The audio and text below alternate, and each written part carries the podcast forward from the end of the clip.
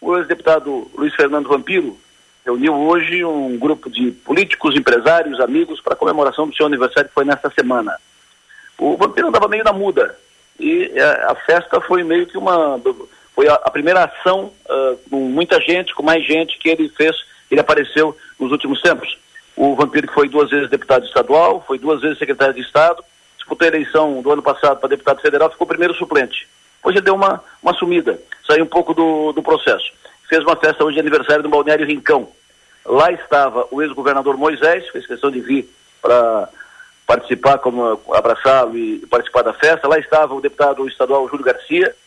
Enfim, são dois políticos que não são do partido do, do Vampiro, mas vieram.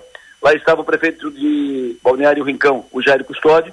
Os três foram chamados, foram identificados, foram definidos pelo Vampiro no seu discurso como amigos, irmãos.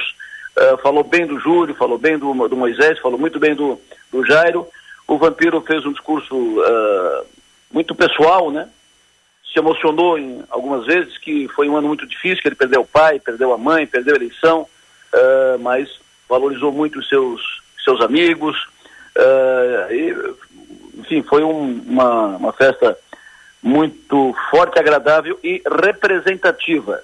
Muitos empresários da, da região, que são da relação pessoal do Vampiro, estavam lá e políticos da, da região.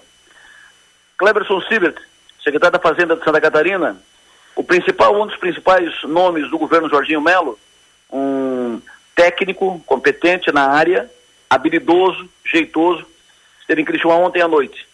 Participou de duas reuniões, uma na SIC, com a diretoria da SIC, com empresários e com dirigentes de entidades do setor produtivo, e outra no castelo do empresário Vacir Fontana, no distrito de Caravaggio, em Nova Veneza, numa reunião com um grupo de empresários, reunião organizada pelo empresário Vacir Fontana. Nas duas reuniões, Cleverson falou da, dos planos, né, falou de ideias, projetos, né, alinhamentos para que o governo tem para o setor produtivo da, da região, né, a, a, apresentou as suas, as suas propostas e também ele falou dos números da, do sul catarinense e ouviu, ouviu do, do, do empresariado, ouviu propostas, sugestões, uh, questionamentos.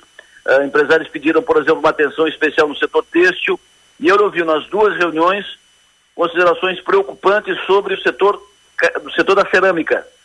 Uh, um, das duas reuniões, na reunião na SIC e na reunião lá no Castelo do Fontana. Considerações sobre a questão da indústria cerâmica, o Manfredo Gouveia, que é representante da Associação Nacional dos Revestimentos Cerâmicos, a Anfacer, chegou a dizer o seguinte: se não for feito nada em relação ao gás, ao preço do gás natural, não for feito isso rapidamente, Santa Catarina corre o risco de perder uma de suas principais matrizes econômicas, porque o preço do gás natural de Santa Catarina hoje é o mais caro do Brasil. E a indústria cerâmica trabalha com o gás natural, tem o gás natural como combustível. Só que com esse preço do gás, aí fica difícil de, de competir com cerâmicas de outros estados, especialmente no centro do país, de São Paulo. O Cleberson Silva ouviu, por exemplo, do prefeito Fernando, uma proposta de isenção de impostos para a indústria cerâmica, pelo menos por um período, até que seja feita alguma negociação para a redução do preço do gás natural. O secretário ouviu, anotou e prometeu tratar do assunto nos próximos dias. Deve fazer uma outra reunião nos próximos dias específica para tratar disso.